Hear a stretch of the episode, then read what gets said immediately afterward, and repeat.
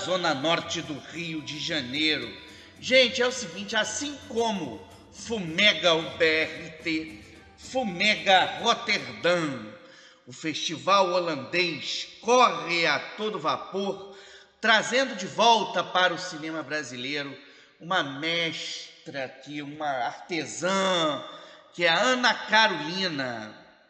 Ana Carolina está de volta ao circuito. Antes que alguém pergunte, que essa pergunta tem sido recorrente desde que a, a seleção foi anunciada, não se trata da cantora do É Isso Aí, não, tá? É, é uma homônima, uma chará mesmo. Tem várias pessoas me perguntando, mas é a cantora que fez um filme? É o seguinte, na década de 70, no Brasil, pintou uma cineasta incrível que fez sucesso lá em lá de São Paulo, fez um sucesso internacional. Foi laureada no Brasil e fora do Brasil. Chegou inclusive a ser integrante do júri da Berlinale em 78. Uma cineasta com o nome de Ana Carolina. Ela assinava apenas esse nome, tá? É, ela fez alguns filmes de enorme sucesso, de crítica, de muito prestígio, como Mar de Rosas, como Das Tripas Coração e Sonhos de Valsa. Nos anos 70, o nome dela figurava entre as apostas de renovação do cinema latino-americano. Ela chegou a ser indicada, por exemplo, a prêmios do Fantasporto. Enfim, ela tem uma carreira de um enorme prestígio aí, principalmente quando o Mar de Rosas, que é de 78, ganhou ganhou o mundo.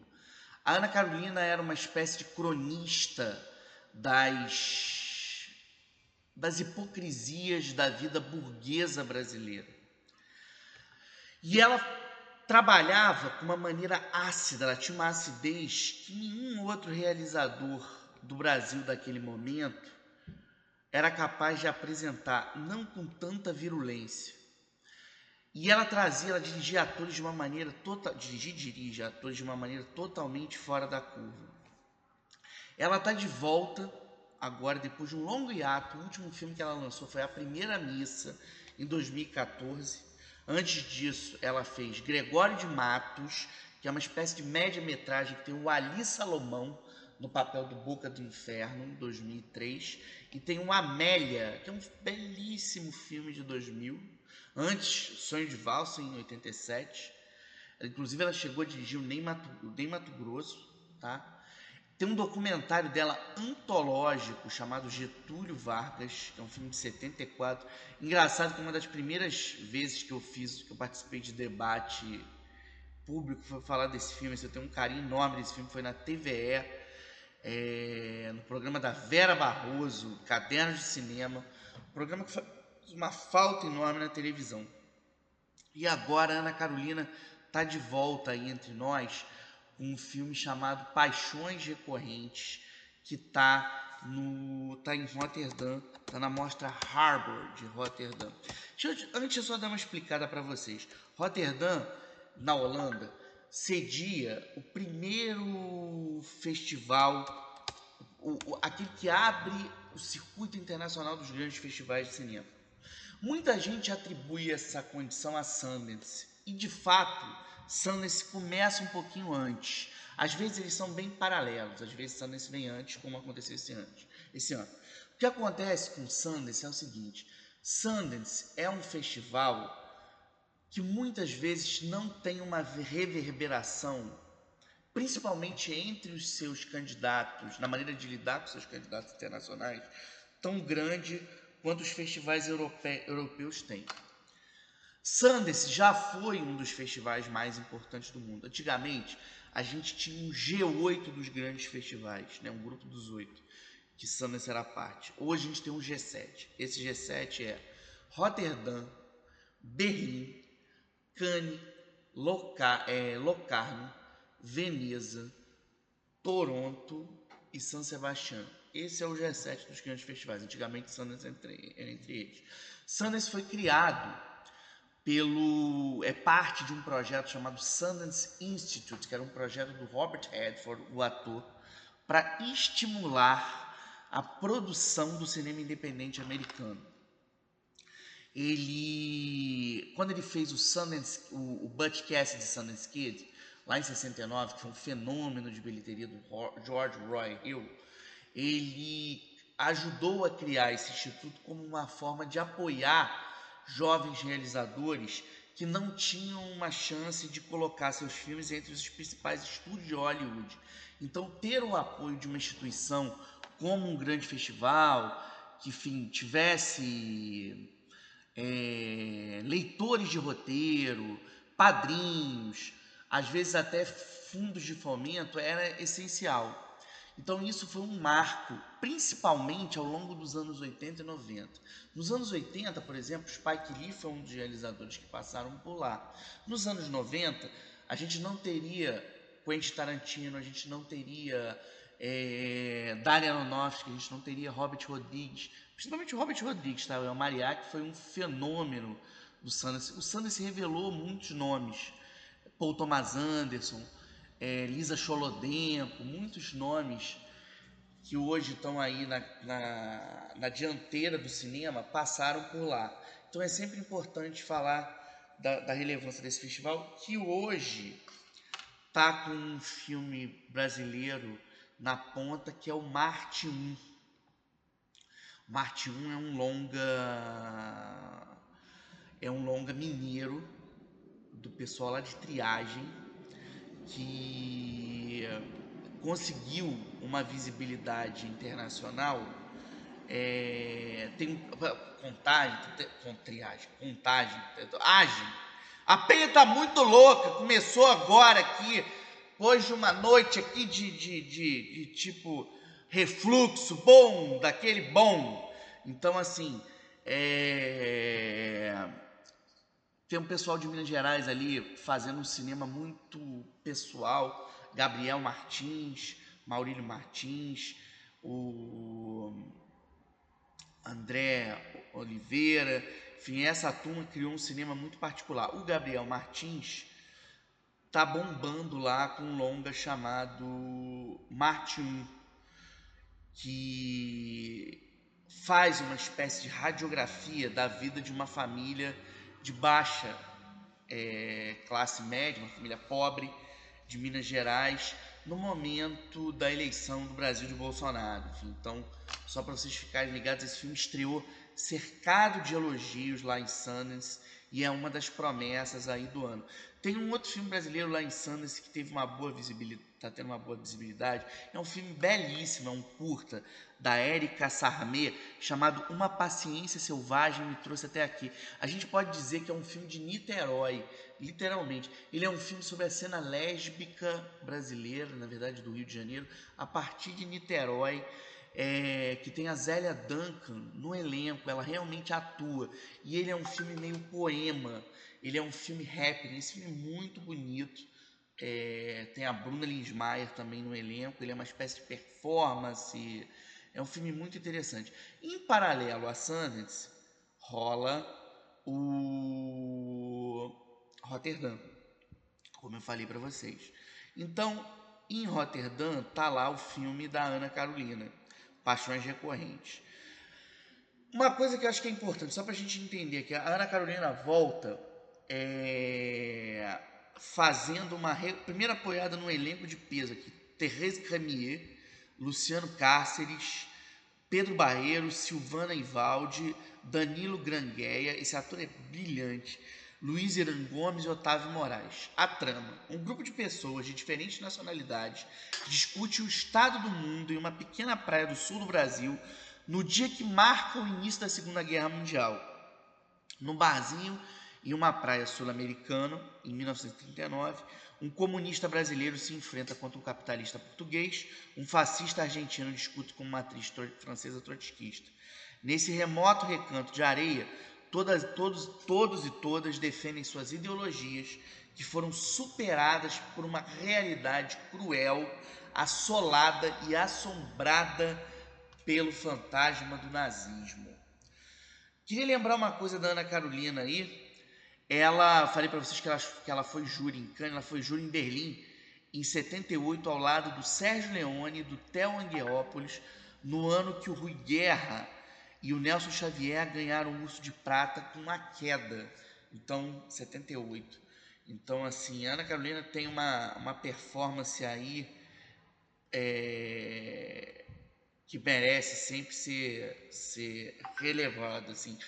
É, eu queria abrir esse sextou de vocês aqui, lembrando uma coisa. Eu acho que eu escolhi falar da Ana Carolina para dizer que esse é um sextou de resistência do cinema brasileiro. Eu queria falar, queria dedicar essa edição de hoje a maneira como a gente está segurando a onda, como a gente está sobrevivendo, como a gente está conseguindo manter a, a nossa a nossa produção ativa, a nossa produção a nossa produção em RIST e como a gente está continuando a encher sala. Deixa eu dar um toque para vocês aqui. No, no seu fim de semana de estreia, o Eduardo e Mônica, que a gente falou semana passada, fez cerca de 110 mil espectadores. Quem contabiliza, a gente tem vários órgãos que fazem essa pesquisa junto aos exibidores, enfim, levanta isso. Mas quem faz a análise, uma análise assim criteriosa disso, é um site que se chama Filme B. A Filme B, que vale ser assinada, filmeb.com.br, é uma revista que é mantida por um cineasta, foi criada e é mantida por um cineasta, o Paulo Sérgio Almeida, que eu queria dedicar essa sessão. O nosso sexto é dedicado a muita gente, é, aos geógrafos e geógrafas desse país, a turma do Grajaú lá, Pietra, Celcinho, Aline Pacheco, Dona Márcia, e principalmente a tia que está aqui ouvindo a gente. Tem muita galera ouvindo a gente aqui. O Kels, que está ouvindo a gente. O Snack Bar, com seu pastel de camarão indefectível e delicioso. Que agora não posso mais comer. Né? É, então, o que, que a gente vai falar aqui? Tá falando para vocês do Paulo Sérgio Almeida. O Paulo Sérgio Almeida criou uma revista chamada Filme B, que ela contabiliza os números de bilheteria do país. É, e toda semana eles publicam um boletim que atualiza é, as cifras de quem que vendeu quanto, quantos números foram, como é que está a mobilização do circuito. Bom, o filme mais visto no país até o momento, na verdade há seis semanas, é o Homem-Aranha Sem Volta para Casa. 16 milhões 254 mil 427 espectadores foi o último número. Esse foi o número do fim de semana passado. Segundo lugar é o Pânico com 529.587 espectadores. Depois o Sing 2 com 1 milhão 115.501, tá? É, lembrando, isso aqui é uma dança das cadeiras, tá? Um número sobe, outro desce. É, alguns números já vêm um certo tempo. Lembrando que o Sing 2 tem a voz do Fábio Júnior. Tá? O Eduardo e Mônica estreou com 109,554 espectadores. E o Eduardo e Mônica se mantém aí numa boa, numa boa qualificação de espectadores. Tá? é, junto e misturar, juntos enrolados, que eu já tinha falado com vocês que é do Rafael Portugal, tá com 170, tá, chegou nessa segunda semana com 172.411. Agora um número aqui que é avassalador é o Turma da Mônica Lições. 671.236, ou seja, é um sucesso. Sabe o que o seu sextor vai fazer? O seu sextor vai dar uma ligação aqui. Vamos ver se a gente consegue. Eu não consegui. Tentei ligar para conseguir um número aqui. Tentei ligar para a produtora do Eduardo e Mônica para descobrir, mas ela não atendeu o seu sextor. Mas tudo bem, depois eu eu consigo aqui é, para vocês e falo. O que eu queria dizer para vocês é o seguinte: eu acho que a gente, com essa coisa assim, é, Mate 1 em Sundance, Ana Carolina em Rotterdam, Medusa também está em Rotterdam. Medusa foi o filme que ganhou o Festival do Rio. Esses números de bilheteria que eu falei para vocês aqui, o, Brasil, o cinema brasileiro está reagindo, apesar de todos os, os pesares. Eu estava tendo um papo essa semana com um farol da brasilidade aí no, no nosso, acho que na nossa história, que é o Cacá Diegues, e eu estava tentando levantar uma bola com ele, que é o quanto a gente ainda está reagindo. O Cacá é um dos um marco do cinema brasileiro, um pilar do, do cinema novo, que foi um movimento que inaugurou, inoculou modernidade nas nossas veias. E ele hoje mantém uma crônica semanal no Jornal Globo, é um acadêmico, integra a Academia Brasileira de Letras, enfim, é um pensador do Brasil na escrita e na, nas telas. Está preparando Deus, é brasileiro, Deus ainda é brasileiro, que é a continuação do sucesso de bilheteria que ele fez lá em 2003, baseado num conto de João Baldo Ribeiro. Então, um diálogo aí com a nossa literatura, cinema, literatura, aí, tudo uma intersticialidade, uma interdisciplinaridade, uma transdisciplinaridade. É, então, assim, estava falando com ele que o cinema brasileiro está resistindo, está se reinventando. Ontem, a gente recebeu uma notícia lá de Berlim de que o Carinha Inus integra o júri da Berlinale. Tem vários filmes brasileiros em Berlim é, tem Fogarel, por exemplo, na Mostra Panorama, tem uma instalação da Paula Gaetan no Fórum Expanded, tem curta brasileiro concorrendo, é, tem filme brasileiro, tem curta brasileiro concorrendo, tem, tem vários filmes brasileiros em, em, tem curta brasileiro em Rotterdam também, é, e a gente está tendo essa semana ainda a mostra de Tiradentes, que tem 169 produções nacionais que podem ser acessadas no www.mostratiradentes.com.br. Então, assim, o cinema brasileiro está num momento de euforia. Basta clicar e basta acreditar na potência do nosso cinema. Deixa eu deixar uma dica para vocês e um pedido. Ô Fábio, Ô Fábio estreou The Cine na quarta temporada. Vem aqui, vem comigo, sou seu amigo. Pelo amor de Deus, Fábio. É o Bill Pullman, dublado pelo seu Hélio Ribeiro. Galera, eu não sei esse sextou está sendo gravado aí, talvez de véspera. Eu não sei como é que vai estar tá factualmente isso, mas eu queria chamar atenção para uma coisa para vocês que é o seguinte Espero que ele sobreviva, espero que esse, quando esse sexto estiver pronto, ele ainda esteja vivo, se não que ele, onde ele esteja, ele receba com carinho a nossa mensagem. Isaac Bardavid, dublador do Wolverine, dublador do, do Hugh Jackman, no papel do Carcaju, mais amado do mundo, está passando uma situação muito difícil de saúde. Eu queria que a gente pensasse positivamente nele queria dedicar a ele um poema do Paulo Henrique Brito, Paulo Henriques Brito, de um livro chamado Mínima Lírica, que está à venda, e eu queria te deixar com uma, uma dica para vocês aí.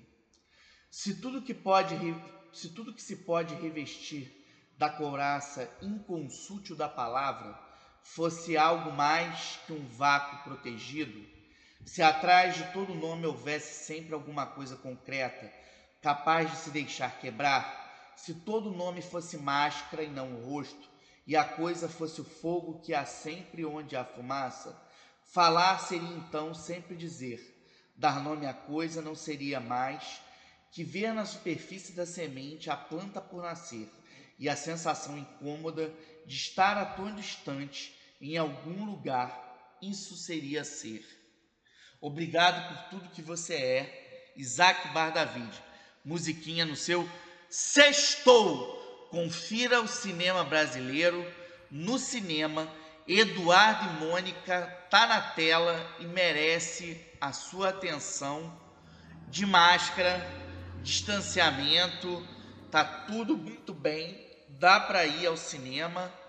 É, sugiro para vocês um filme nacional, além de Turma da Mônica Lições, além de Juntos Enrolados, além do, do, do próprio Eduardo e Mônica, que eu citei aqui, está estreando hoje Fortaleza Hotel, uma produção cearense, tá? Armando Praça é o realizador. Então, por favor, tá em cartaz às 8 horas no Espaço Itaú e às quatro e meia no Estação Net Rio. Quem puder, dá uma olhada. Cinema brasileiro, vivo, lépido, entre nós. Sextou!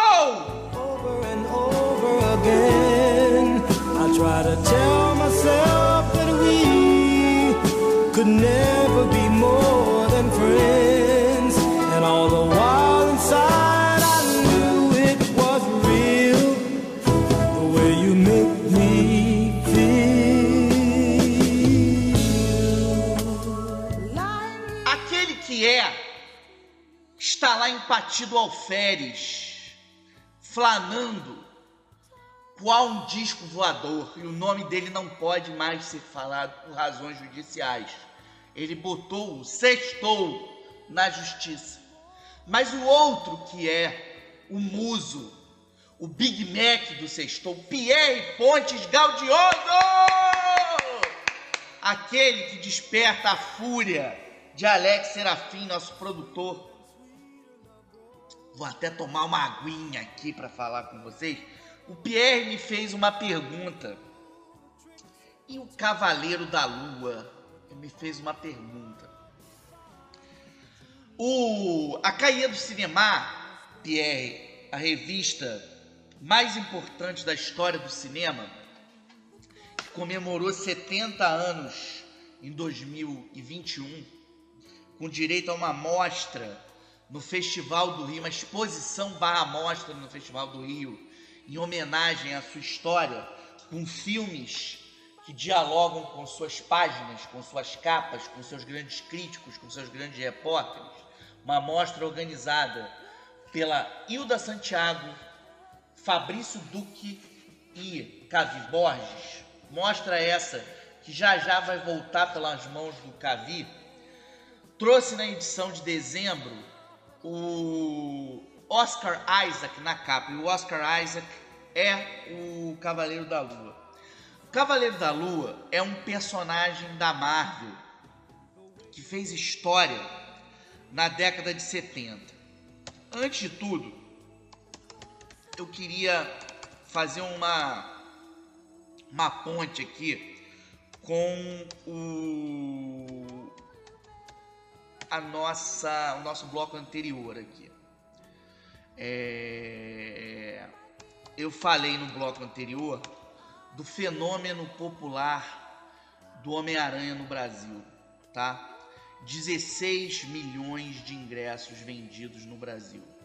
Deixa eu só dar uma atualizada num negocinho para vocês aí, para vocês saberem.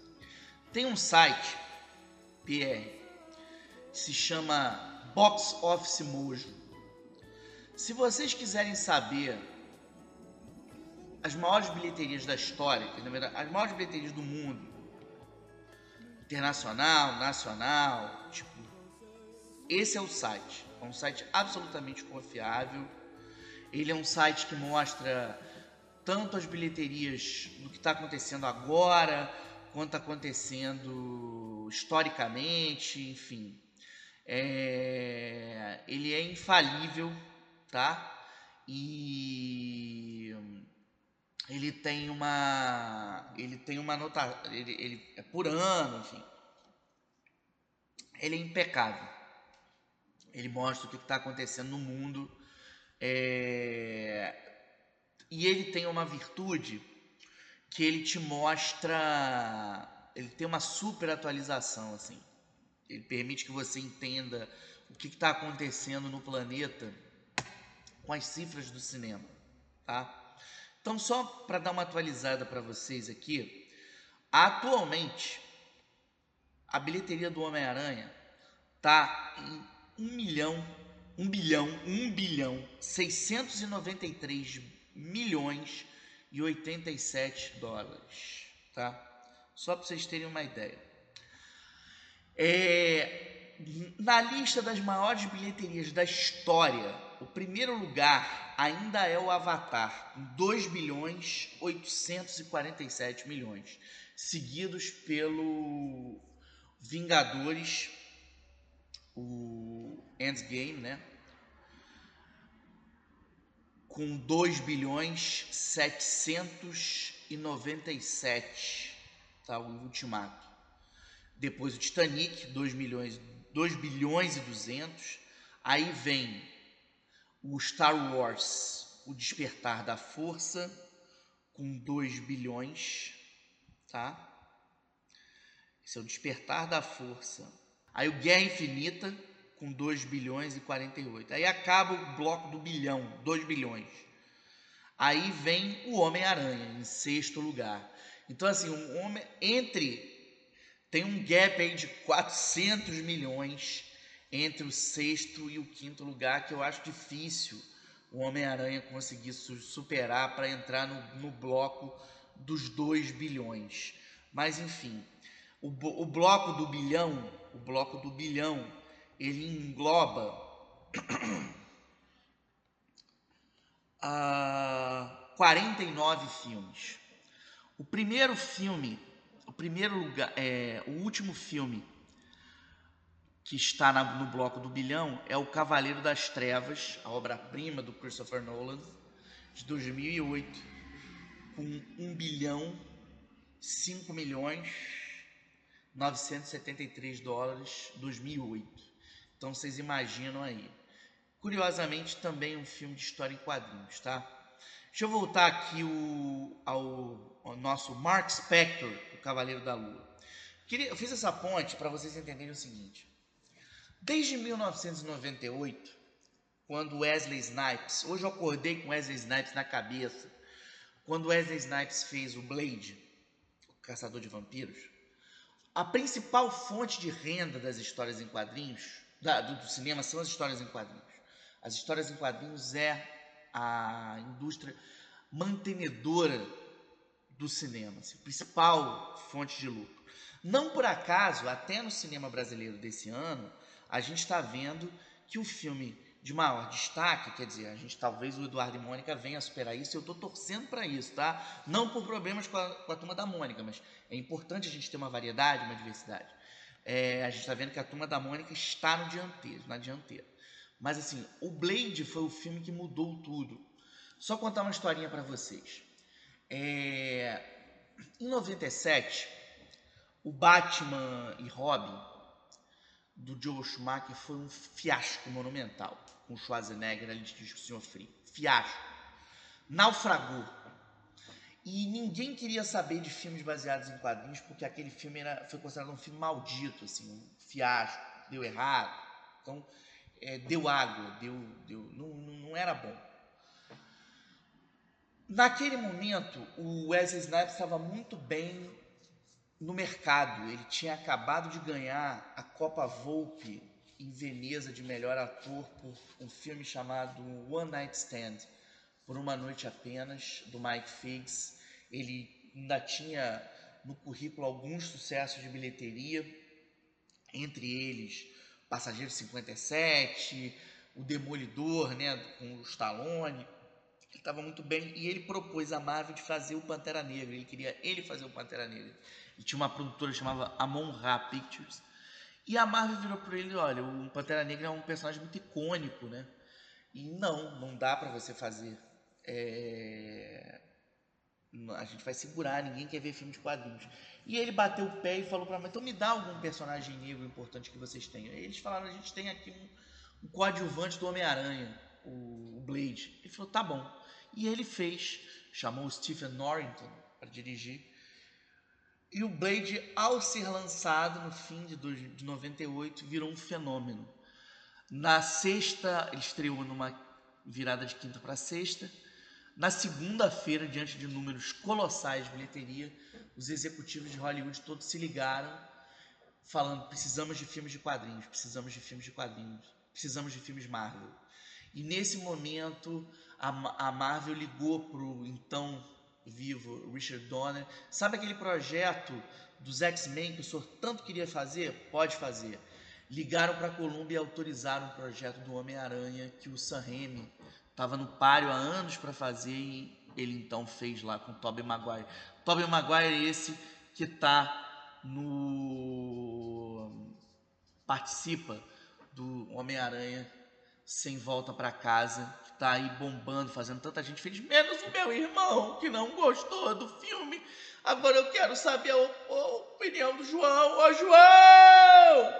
Cadê você, João? Filho do Alex, é o co-diretor, do assistente de direção do programa aqui, João!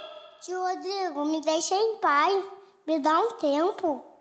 Tá, João. É, então, assim, desde então, houve uma corrida.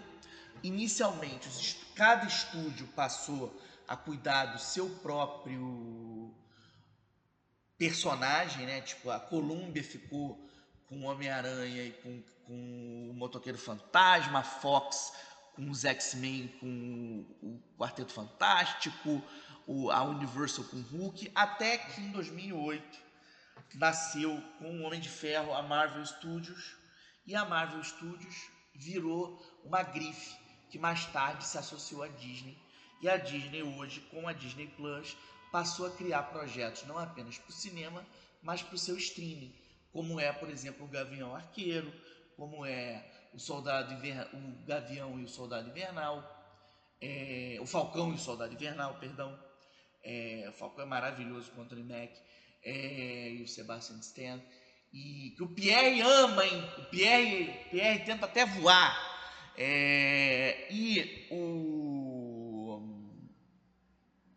Agora o Cavaleiro da Lua, que é baseado num personagem que fez bastante sucesso nos anos 70, criado em 75, numa, numa HQ chamada Werewolf by Night, edição de número 32, de agosto de 75.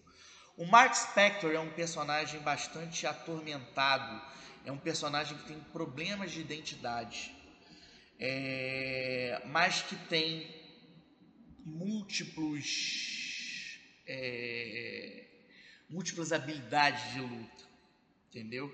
E que traz agora Oscar Isaac como seu protagonista. E o Ethan Hawke é o vilão Arthur Harrow, líder de um culto que encorajam Mark Spector a abraçar sua escuridão interior. Spector é o personagem do Oscar Isaac. O Oscar Isaac vive um mercenário com um transtorno dissociativo de identidade. Ele é uma espécie de avatar para um deus egípcio chamado Khonshu, o deus da lua, que tem múltiplas habilidades, múltiplos poderes, múltiplas destrezas. E entre as identidades é, de errantes que ele tem, é, uma delas é Steven Grant, um funcionário de uma loja de presente, ele é também um taxista. Então assim, tem muitos tem muitas identidades muito, muito confusas aí. Tá prevista a estreia para 30 de março, março em seis episódios de 40 a 50 minutos, com direção de Mohamed Diab e a dupla Justin Benson e Aaron Moorhead, ok? É, queria chamar a atenção para o livro de Boba Fett que tá lá no seu Disney Plus bombando. O Fábio gosta desse, principalmente da dublagem do Ricardo Tinetti, CPR.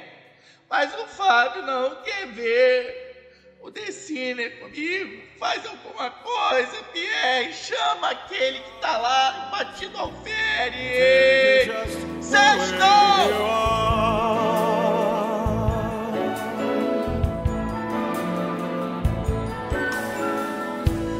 Don't go try some new fashion.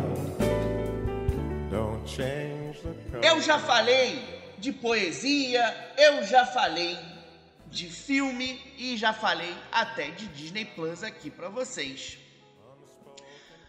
eu queria agora falar de gibi um pouquinho, um pouquinho, que é falar do questão para vocês. A Panini enfim lançou As Mortes de Vic. Tem um diálogo monumental. O que é inchado roxo e vermelho? Aí o vilão pergunta: O que? E aí o, o questão responde: Sua cara. A Panini lançou um encadernado de luxo super caprichado com esse personagem da, da DC Comics que fez história aqui entre nós nos anos 90 na na revista Os Caçadores. Eu fiquei tão emocionado que eu até espirrei para vocês aqui. É... Tinha uma revista que era publicada aqui pela Abril, na época que a Abril lançava é, em formatinho, eles lançaram uma revista em formato, chamava-se formato americano, que era um formato grandinho, é, chamava Os Caçadores. Era cara na época pra caramba. E colorida, toda num papel bom, que era uma revista que tinha permitia que você tivesse acesso a uns heróis mais adultos. Tinha o, o Sombra, Doc Savage, tinha na época o Arqueiro Verde, é, saía aqui numas aventuras do muito boas do Mike Grell, é, excelentes aqui, bastante adultas, eram tensas de ler, mas tinham um material de muita qualidade. E foi quando a gente foi apresentado o reapresentado ao Questão. O Questão era um personagem bem diferente, que era, ele era um detetive que tinha um rosto coberto por uma máscara, que era uma máscara parecendo uma máscara de pele, parecendo uma película assim. Ele era um personagem que nasceu nas aventuras do Besouro Azul em 1967, criado pelo Steve Ditko lá atrás quando a DC ainda era ligada a Charlton Comics. E depois ele foi refilmado, ele é um repaginado, né? refilmado é ótimo, é, como um personagem um, um, um, sempre com um capote, ele sempre usa um, uma, uma sobretudo azul. Depois ele foi repaginado como uma figura mais sombria, mais soturna.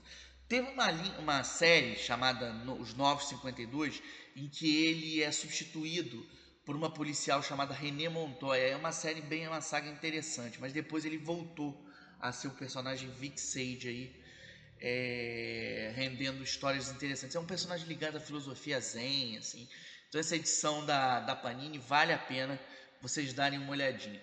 Eu queria aproveitar esse bloco para chamar a atenção para uma, um uma coisa para vocês que é a estreia do Titane no Brasil.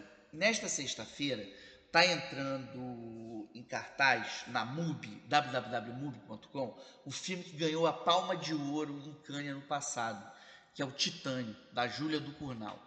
O Titane é um filme muito polêmico. Tem gente que odeia, tem gente que sai do cinema, é, porque ele é muito violento e porque ele tem uma premissa muito louca. Tão louca quanto seu sextou. Por exemplo, uma das nossas ouvintes aqui, fiéis, Aline Pacheco, não gostou nem um pouco, ficou brava, mas escreveu pro sextou falando que o sextou era feio, bobo tinha cara de mamão. Ai, porque a gente falou bem do filme. O que, que é o, o Titânio? A premissa, essa premissa muito louca. É a história de uma psicopata que mata homens e mulheres que abusam do corpo dela com um pau de cabelo. É...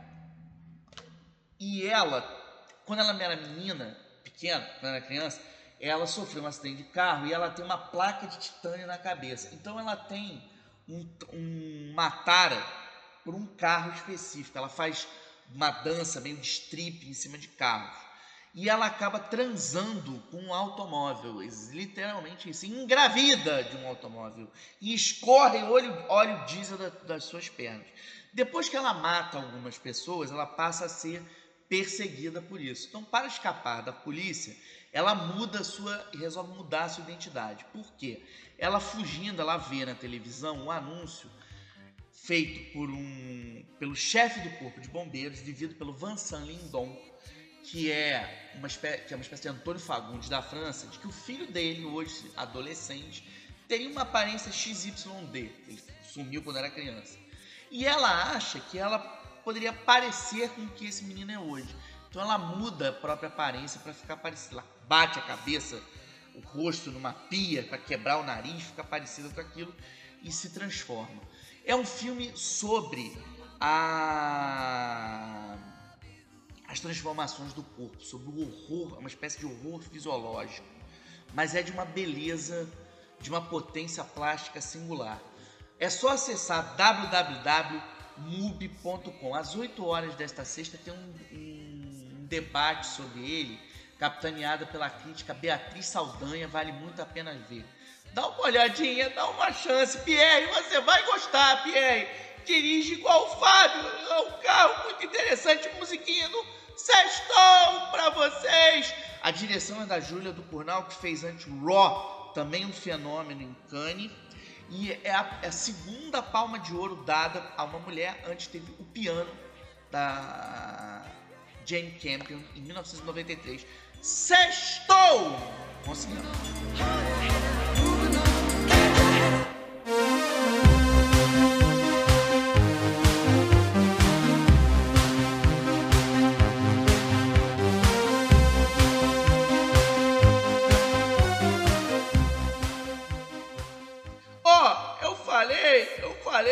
Conseguir o um número aqui do Eduardo e Mônica. É a hora da dica.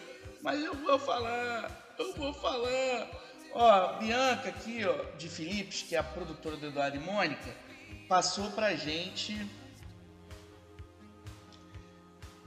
147.851 espectadores em sete dias aí de Eduardo e Mônica em circuito.